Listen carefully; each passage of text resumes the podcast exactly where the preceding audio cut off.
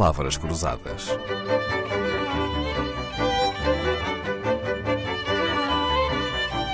Porque quase tudo é uma questão de semântica.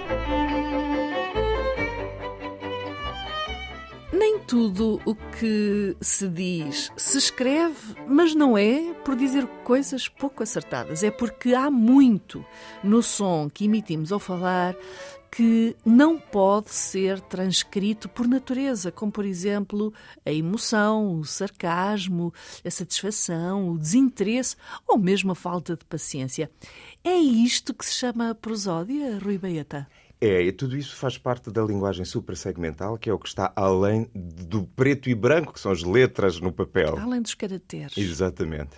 A prosódia, em particular, sobretudo o que mais me interessa nesse, nesse, no reconhecimento da importância da prosódia no discurso, ou até no canto, é apenas isto, que é o ritmo natural do, das palavras, no seu equilíbrio entre sílabas átonas, sílabas tónicas, por exemplo algo que eu digo logo muito no início. Faço esta pergunta nas, nas minhas formações. O que é que distingue a sílaba tónica da sílaba átona? E a resposta mais comum é a tónica é aberta. Mas não é verdade. Não é isso que faz a distinção, porque há tónicas fechadas. O que faz a distinção entre tónicas e átonas na sílaba, no, na, nas, fra, nas palavras e, portanto, essa identificação silábica é o tempo de duração. A tónica é mais longa do que a átona. E isto é muito subtil. E é por isso que, quando somos crianças e pedimos o professor ou o professor nos pede para chamar a palavra, não é? para encontrar para a tónica. Qual é a sílaba. De facto, aí há uma dilatação uhum. exagerada. Da sílaba tónica. Mas, portanto, não é por ser aberta, é por ser longa. E é muito engraçado que é nesse, justamente nesse ritmo, ou nessa troca rítmica, portanto, um erro de prosódia, que se identifica estrangeiros que falam português, por exemplo, Sim, porque claro. invertem, não têm uhum. essa capacidade. E, e, enfim, qualquer estrangeiro a falar a língua, porque a prosódia existe em todas as línguas. Não é? Rui, o que é que faz de algumas pessoas mais eloquentes que outras hum, num discurso ou numa conversa normal? Num diálogo uh, até descontraído, informal, a prosódia tem algum papel aqui? Tem, tem, tem. Sim, porque, sim, porque a prosódia, eh, se estiver, ou seja, tudo aquilo que são erros de prosódia dificulta a percepção do texto, do, do discurso.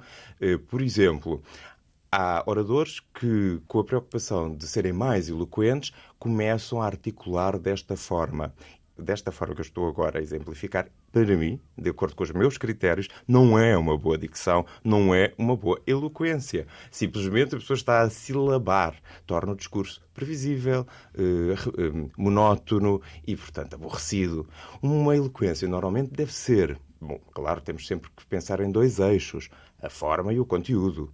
É? Quando eu falo da, da, da prosódia, estou a falar em que já há uma escolha do conteúdo. Se o conteúdo não for brilhante, então é a pessoa tem que. É mais, mas também há. Dar-lhe eloquência. É, exatamente. Bom, mas nós já conhecemos claro. bons atores sim, sim. que fazem boas falas de maus textos. Sim, não é? sim, exatamente. É.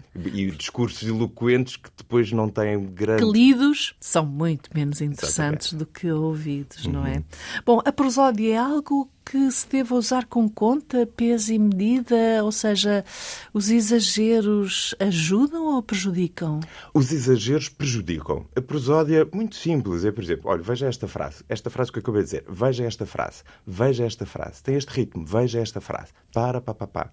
Isto é a prosódia. Além de, do ritmo, eu depois tenho a modulação.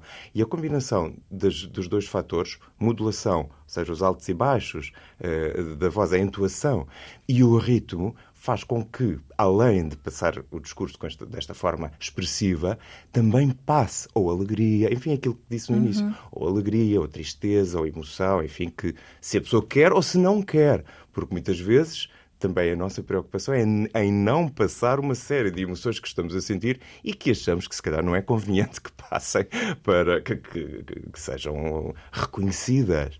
Por exemplo, num contexto artístico ou profissional, a insegurança. A insegurança, ninguém gosta de revelar a sua insegurança, ou os nervos. E por isso, quanto mais controlarmos a presença sonora em todas estas formas, na utilização da voz e na concretização das ideias, então estamos muito seguros para comunicar o que quisermos, quando quisermos. E assim nos despedimos do cantor lírico e diretor musical Rui Baeta, que regressou a Palavras Cruzadas com alguns dos ensinamentos que costuma dar aos seus alunos e formandos. Estas palavras cruzadas foram gravadas por Leonor Matos e Felipe Pinto e tiveram a produção de Alexandra Corvella. Voltamos segunda-feira. Palavras Cruzadas, um programa de Dalila Carvalho.